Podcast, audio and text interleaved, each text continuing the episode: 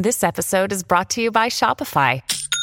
Forget the frustration of picking commerce platforms when you switch your business to Shopify, the global commerce platform that supercharges your selling wherever you sell. With Shopify, you'll harness the same intuitive features, trusted apps, and powerful analytics used by the world's leading brands. Sign up today for your $1 per month trial period at shopify.com slash tech, all lowercase. That's shopify.com slash tech.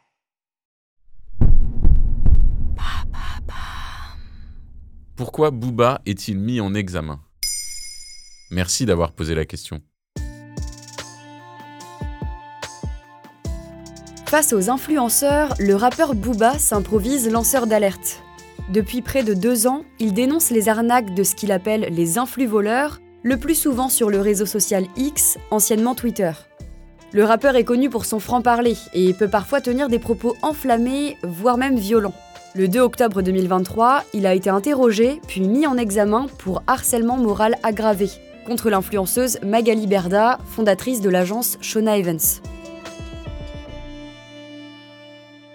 Et depuis quand a-t-il commencé son combat contre les influenceurs? Fin 2021, un ex-candidat de télé-réalité, Marc Blatta, se moque de Booba. Le rappeur s'intéresse donc au placement de produits de l'influenceur qu'il trouve douteux.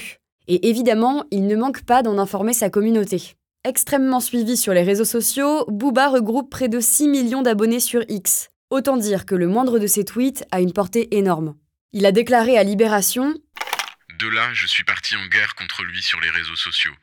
Et plus je l'allumais, plus j'explorais le monde de merde des influenceurs. J'ai découvert le rôle de leur pseudo-manageuse Magali Berda, la reine de la futilité. Ça m'a donné envie de creuser pour comprendre. Comprendre pourquoi des milliers d'internautes les accusent d'escroquerie.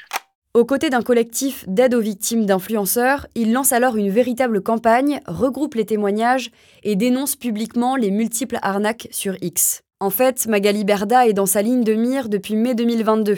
Elle est l'agente de près de 200 influenceurs dont certaines pratiques commerciales peuvent laisser perplexe. Mais est-ce que ces arnaques sont vraies? En septembre 2022, la justice a ouvert une enquête pour pratiques commerciales trompeuses contre l'agence d'influenceurs de Magali Berda. Le travail de l'agence Shona Events, c'est de créer des partenariats entre les marques et leurs influenceurs.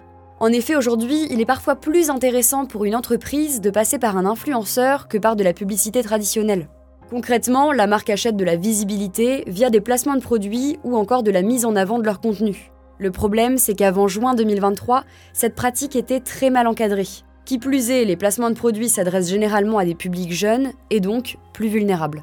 Cette enquête fait suite à plusieurs plaintes, dont de Booba, mais aussi de consommateurs qui affirment avoir été arnaqués. Produits non conformes, jamais reçus, jamais remboursés, la liste est longue. Ce qui est reproché à Booba, ce n'est pas d'avoir dénoncé ces prétendues arnaques, mais plutôt la façon dont il l'a fait. Attaque personnelle, vidéo non sourcée, le chasseur d'influx voleurs est loin d'être tendre. Magali Berda a déposé de nombreuses plaintes contre lui, elle dit vivre un véritable enfer et reproche au rappeur de mener une virulente campagne de cyberharcèlement à son encontre. Et où en est la procédure judiciaire? Pour l'instant, Booba a été mis en examen et placé sous contrôle judiciaire. Il a déclaré devant le juge Le but, encore une fois, n'était pas de s'en prendre à sa personne, mais de dénoncer ses activités. Je ne faisais que dénoncer ses escroqueries. C'est plus personnel de son côté. Je nuis à son business. Il a toutefois reconnu avoir été maladroit, notamment lorsqu'il a divulgué l'adresse de Magali Berda et admet, je cite, quelques tweets taquins.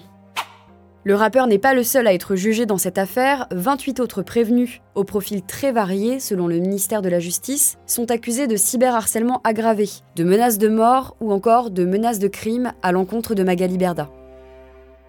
Voilà pourquoi Booba est mis en examen. Maintenant vous savez, un épisode écrit et réalisé par Johan Bourdin.